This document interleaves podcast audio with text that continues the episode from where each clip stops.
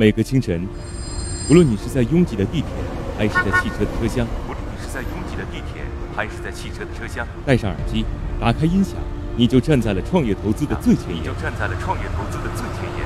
每个夜晚，无论你在公司还是家中，打开微信，你都可以和来自全国的近三万名创业者，在乐客独角兽社群里共同学习投资者心，汇聚创业者。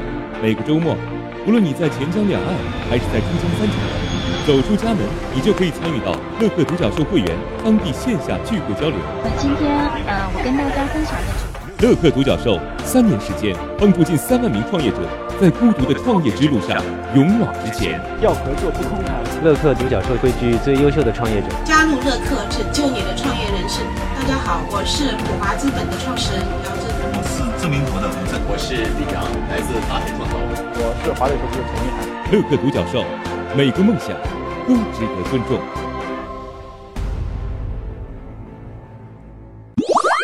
粉丝提问：二零一九年已经到来，请问二零一九年可能具有创业前景的行业有哪些？下面有请志哥表达他的看法。大家好，我是志哥大叔志俊启。我认为教育行业、大健康行业、养老行业这三个行业的前景非常不错。首先，我们说教育行业，那不用说了，二胎政策也已经放开了，而且教育现在在所有的家长的心里面，呃，占一个什么样的体量，各位都非常的清楚。哪怕不是这个 K 十二啊，这个孩子的教育问题，就是说成年人的这个学习的意识也越来越强，所以走教育行业，嗯，这条路线肯定是没有错的。大健康行业，我觉得也也不用解释啊，大家都越来越在意自己的健康啊，都越来越在意自己的健康。呃，养老行业呢是国之根本啊，也是我们政策非常偏向的，呃，一个大的一个板块。所以这三个行业未来的趋势一定会非常棒啊！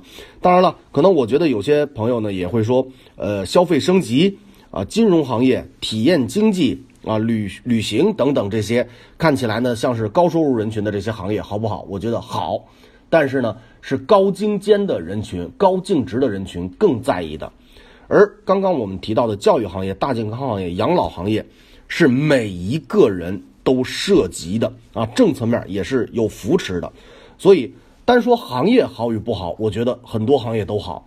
但是单说创业前景如何的行业，那么起码每一个人都要达到六十分。教育行业、大健康行业、养老行业，在这个基础上，然后每一个个体都有愿望在六十分的基础上再升级，升级到，哎七十分、八十五分、九十分，甚至都奔一百分努力。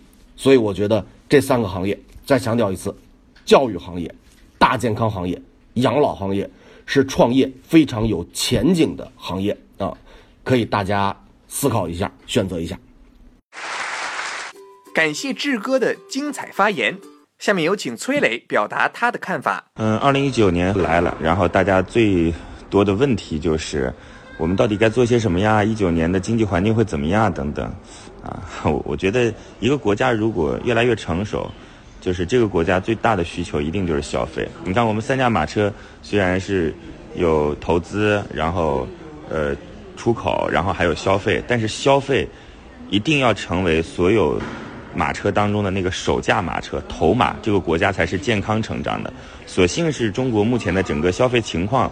其实的确成为了头马。二零一七年消费对 GDP 的增长贡献率是百分之五十八，到了二零一八年的时候，大概能够达到百分之七十八，甚至百分之八十。那从消费结构来看，消费升级的标志之一，服务消费在增加。这服务消费是非常重要的，因为服务消费它涉及到人，人就涉及到就业。所以大家只要搞清楚了这个概念之后，就知道说，消费、呃，服务这些行业将会是未来我们所有的。那应该说 GDP 增长当中最重要的支撑。那既然是最重要的支撑，就证明大家在这上面花的钱最多。那我们参与的应该是哪个行业？当然是服务行业、消费行业。服务行业、消费行业涉及到的面非常非常的大啊。这个不管是教育也好，还是健康也好，还是我们平时的这个衣食住行，都算是这个服务行业、消费行业。呃，但是我今天想跟大家聊的不是具体的一个行业，我是想告诉各位说，我们到底应该用一种什么样的模式去做啊？我反复在节目当中说过，叫做“好一点”策略。这个“好一点”策略是什么呢？就是中国是一个有着孙正义呢有一个时光隧道理论啊，时光隧道理论其实就跟我说的这个好一点差不多。时光隧道理论就是说，在发达地区、发达国家有的模式，然后套到发展中国家、欠发达地区去，那就可以利用那个模式，然后在这个相对来讲落后的地区赚到一笔钱，那就是时光隧道理论。我觉得这个好一点策略呢，你可以借鉴孙正义说的这个时光隧道理论，也可以说我已经。看清楚他们的这个模式，比他再稍微提升一点啊，啊，中国是一个去实践时光隧道最好的国家，因为其他真的很难，就是除非那种呃普遍性的普世类的，你可以从美国拿到中国来，对，但是这两个国家其实是有很大的文化差异的，就有着非常大的文化差异，有一些具体的这种消费类的，在美国能做，在中国不一定能够做得了的，对，但是中国就不一样啊，中国它是属于这个同源同种、相同的文化，啊，南方地区和北方地区有一些差异啊，但是现在。这个大家的认知已经越来越统一了。我们先去这些一线城市，去百强县市，去看看他们的这些，就是消费是怎么样的，服务是怎么样的，然后把它移植到那些欠发达地区当中去，甚至比它做得更好一点。我认为这个空间是中国独有的机会，是中国独有的这个模式，就是它一直都有效。呃，所以我我刚开始想告诉各位，不管是一九年还是二零年，未来消费的比重。会越来越多。那在这个消费当中，涉及到各种类目，消费你本身是可以去体验的，可以去学习的，可以利用时光隧道理论，然后让一些发达地区的经验，在相对来讲还欠发达地区来进行落地生根。我觉得这就是你的机会。正在听节目的您，欢迎加入我们的创业者社群乐客独角兽，这是国内目前规模领先的创业社群，有两万多人，分布于不同的地区和不同的行业。我们用一个小程序帮助您可以跨群进行交流。很多创业者在这里找到了生意的合作伙伴，一起组队的合伙人，甚至是诚意满满的投资人。创业啊，就是要不断的进行资源链接，用能利用的资源实现自己的目标。欢迎您加入国内领先的创业者社群乐客独角兽。您可以先添加我的个人微信号，下拉手机屏幕添加节目简介里的微信号即可。有关创业的问题，也欢迎您私信我，咱们私聊。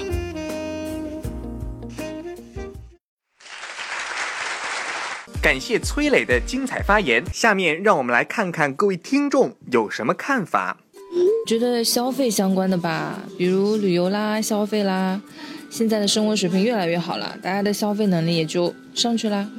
我觉得金融方面就很不错，尤其是消费金融，现在的年轻人都愿意提前消费。对于这样的群体的话，金融创业还是不错的。我觉得有一些行业是永远有市场的，比如教育行业。健康行业，因为不管是谁对这个都有需求。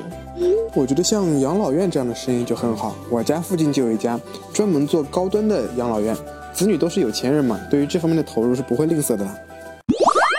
粉丝提问：私人影院项目创业，三线城市值得投资做吗？下面有请志哥表达他的看法。大家好，我是志哥大叔志俊起，我认为在三线城市私人影院行业。要慎重，不是很值得投资，啊，一来呢，它必须得这个持证，就是有一定要求的；二来呢，这个门槛并不低啊，投入并不小啊。私人影院啊，就是如果追求到这个高度的话，那就是得有一定的呃私人体验、私人享受才可以做这样的事情。那么这个投入本身不低，三线城市的消费能力够不够，人群多不多，口子大不大，深度广不广，都是非常严重的问题。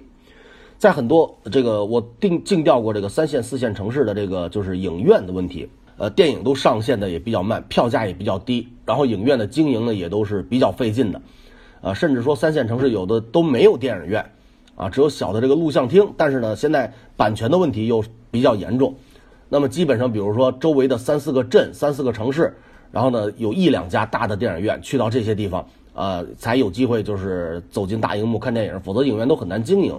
在这种前提下呢，大家对这个电影的这个诉求本身就不是那么的大，然后再要提高一部分人群到私人影院，如果你的收费不高啊，这个私人影院完全不够支撑。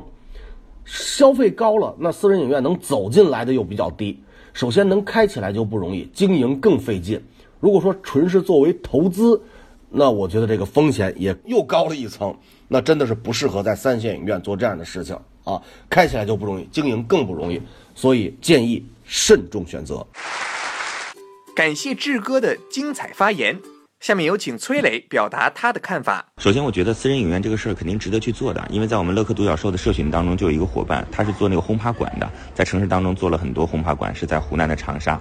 那这位伙伴呢，现在把很多轰趴馆当中的特色服务就做成了私人影院。那目前好的一个轰趴馆啊，以私人影院为特色的轰趴馆，一个月大概有十万块钱左右的利润，那一年就一百多万的利润了。那一个以就私人影院为特色的轰趴馆，大概总共的投入也就是在两百万不到吧，所以这样来看，整个投入和回报还是挺让人期许的啊。我我觉得这个私人影院和影院最大的差别在哪里呢？影院它的目的是非常清晰的，到普通的院线电影院、大电影院去看，它就是为了看电影，啊，所以就很清楚，就是只要片片子好，只要你那边这个环境不错，交通地理位置不错就可以。啊，但是到私人影院当中看电影可能是其次啊，它主要是一个社交场所。这个社交场所包括可能是公司团建，有可能是这个同学聚会，有可能是情侣之间。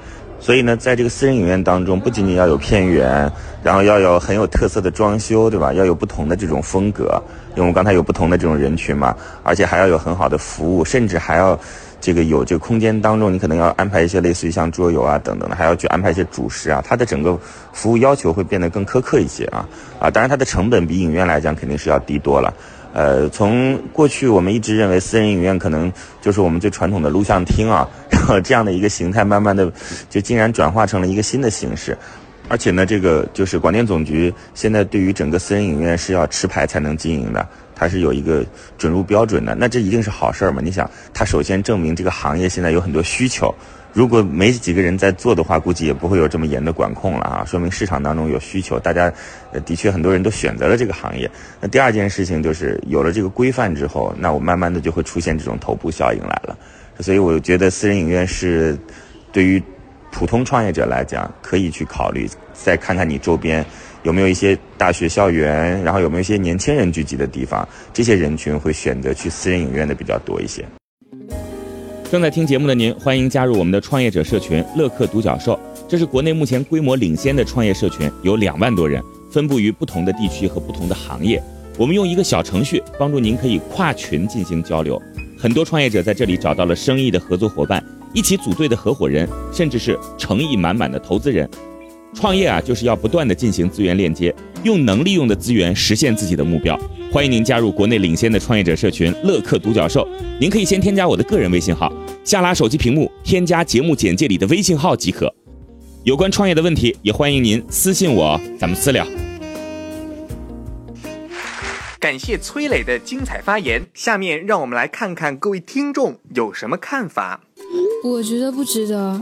三四线城市的消费水平本来就不高，再说了，私人影院的需求是小众的，不太好做。我觉得私人影院的这个行业，它如果说单价，它的如果价格相对来高的话，在三线城市肯定不行的。但是放在一二线城市的话，可能投资大一点，但是他看的人有啊。那我们不管做什么生意，总归需要有客户啊才会有市场呀。当然值得啊，三四线城市比二线城市慢半拍。目前的影院配置不够，3D 眼镜都得自己买，电影票又贵。粉丝提问：企业要不要宣传狼性文化？下面有请志哥表达他的看法。大家好，我是志哥大叔，志俊启。我认为不要，不好控制，容易畸形，对企业的发展呢弊大于利。狼性文化这几年呢可以说是非常火的一个概念啊，非常火的一个词儿。我觉得呢。有点偏左的影响到了更多人，狼性文化更适合于业绩岗位、业绩单位啊，销售岗位、销售单位可能更适合一些，因为要有一些拼杀的这个，啊这个能力。但是呢，像一些技术岗位、行政岗位，完全没有必要要有狼性文化啊，它更是一种坚持、一种韧性。对于狼性文化的这个要求，我觉得并不多。当然了，大家因为业绩压力大，而且呢。社会的舆论目光都更多的集中在业绩上面，但是其实我们要知道哈，业绩确实是一切，可是呢，支撑业绩的行政基础、支撑业绩的产品的技术层面基础要求都是非常非常重要的六十分。我们现在所倡导这个社会文化呢，对六十分基本上是忽略的啊，就是看不见的，不吸引大家眼球的。实际上，很多的企业还没有做到六十分。那么如果没有六十分，光有狼性文化的这个业绩团队、销售团队，那么销售什么？创造什么业绩？创造出来的业绩也有很大的隐患、很大的漏洞，会造成非常严重的课后投诉。所以呢，就说专门的岗位有狼性的文化可以，但是如果倡导宣传成主流文化，我觉得对一个企业，这个弊太大了。那这两年也见到过一些企业是这样的，就是全员销售化，连公司的前台、连扫地的阿姨、站岗的保安都有业绩压力。那我觉得这也是一种急功近利的办法，并不是一个正常的、健康的企业该有的状态。所以，狼性文化在专门的岗位、呃专门的这个部门可以有，但不能普及为公司的主流文化。感谢志哥的精彩发言。下面有请崔磊表达他的看法。说到这个狼性文化，我们首先想到的肯定就是华为，肯定就是任正非嘛，对吧？这 这个狼性文化应该是算是华为传出来的这样的一套打法和心得。我个人其实并不是特别在意什么文化什么文化的啊。一个企业它其实总共就三件事儿：第一是想好自己的用户在哪里；第二件事情是想好能给用户提供什么样的服务。啊，你自己要做好内功。第三件事情是能不能用一些这个更先进的技术来提升自己服务的效率，然后降低自己服务的成本。我觉得一个企业就做好这三件事情，所有都应该是围绕这三件事儿。那今天我们既然讲到狼性文化，我本身还是同意的。同意有几个原因啊，不是说狼性文化本身是什么，我们想到狼性文化肯定想到的是什么？是团结，对吧？是拼搏，是充满危机感，是付出。那我觉得在这件事情当中，其实就相当于是企业给自己做了一个品牌定义了，给自己做了一个价值观定义。那当我这个是狼性文化的时候，我对外输出的时候，当然会有一个就是很说得过去的那种企业价值。关键是我在招聘员工的时候，我会告诉你说，我们就是狼性文化，你愿不愿意来？我可以给你一年二十万，一年三十万，一年四十万。但是你得清楚，加入这个团队之后，你得付出什么，对吧？当这些我摆到桌面上来说的时候，我觉得这就是一个很很公平的选择。呃，你你可以选择来参与这个价值观，你可以选择是要自己的诗与远方。所以我觉得狼性文化这个概念啊，更多的是省事儿，就简单的告诉你说我的价值观是什么，甭跟你说那么多了啊，你应该之前也会有了解了啊，省事儿。其实有的时候就是我们用那个狼性文化，它里边的那个内涵啊，跟狼性没什么关系。比如说华为这么多年的发展过程当中，始终认为市场就是核心竞争力，客户选择我而不选择你就是核心竞争力。你说这件事情跟狼性文化有什么关系？那个 没什么太大的直接关系。我们我们不要被误导了，在那儿使劲儿在想说，哎呀，狼性文化到底是什么？我去抠字眼儿。企业不要这么做，嗯，它可以是一种精神，可以一种是一种标签，但是它所涉及到的具体打法，每一家企业都不一样的。我推崇狼性文化来作为企业的标签，也推崇你可以搞个猫头鹰文化作为企业的标签，都行，都可以，都没问题啊。但是你得知道，在这个标签之下，你想达到的目的是什么？是想降低成本，告诉别人你的价值观，对吧？是想清晰的与别人来进行沟通的过程当中，不至于花太多的成本和时间啊。但是千万不要被这表面的字眼所迷惑。你自己具体的打法要跟你自己的企业相配套。正在听节目的您，欢迎加入我们的创业者社群“乐客独角兽”，这是国内目前规模领先的创业社群，有两万多人，分布于不同的地区和不同的行业。我们用一个小程序帮助您可以跨群进行交流，很多创业者在这里找到了生意的合作伙伴，一起组队的合伙人，甚至是诚意满满的投资人。创业啊，就是要不断的进行资源链接，用能利用的资源实现自己的目标。欢迎您加入国内领先的创业者社群“乐客独角兽”。您可以先添加我的个人微信号，下拉手机屏幕添加节目简介里的微信号即可。有关创业的问题，也欢迎您私信我，咱们私聊。感谢崔磊的精彩发言。下面让我们来看看各位听众有什么看法。我觉得不需要吧，搞狼性文化会让员工都比较怕老板，员工表面上服，其实心里他是不服气的。以人文关怀，让每个人都自发的为公司做贡献，这才是最好的做法。一定要啊！我觉得这样公司才会有战斗力。一团和气的公司，怎么可能在市场竞争中存活下来呢？企业不需要人性化，所有的人性化都是忽悠。企业就需要狼性，只有狼性企业才能站起来。我觉得需要利益驱动嘛，只有对员工更狠一点，他们才会更卖力的去工作，才能赚到更多的钱。今天的节目到这里就结束了，感谢两位的精彩辩论。创业找崔磊，我们下期再会。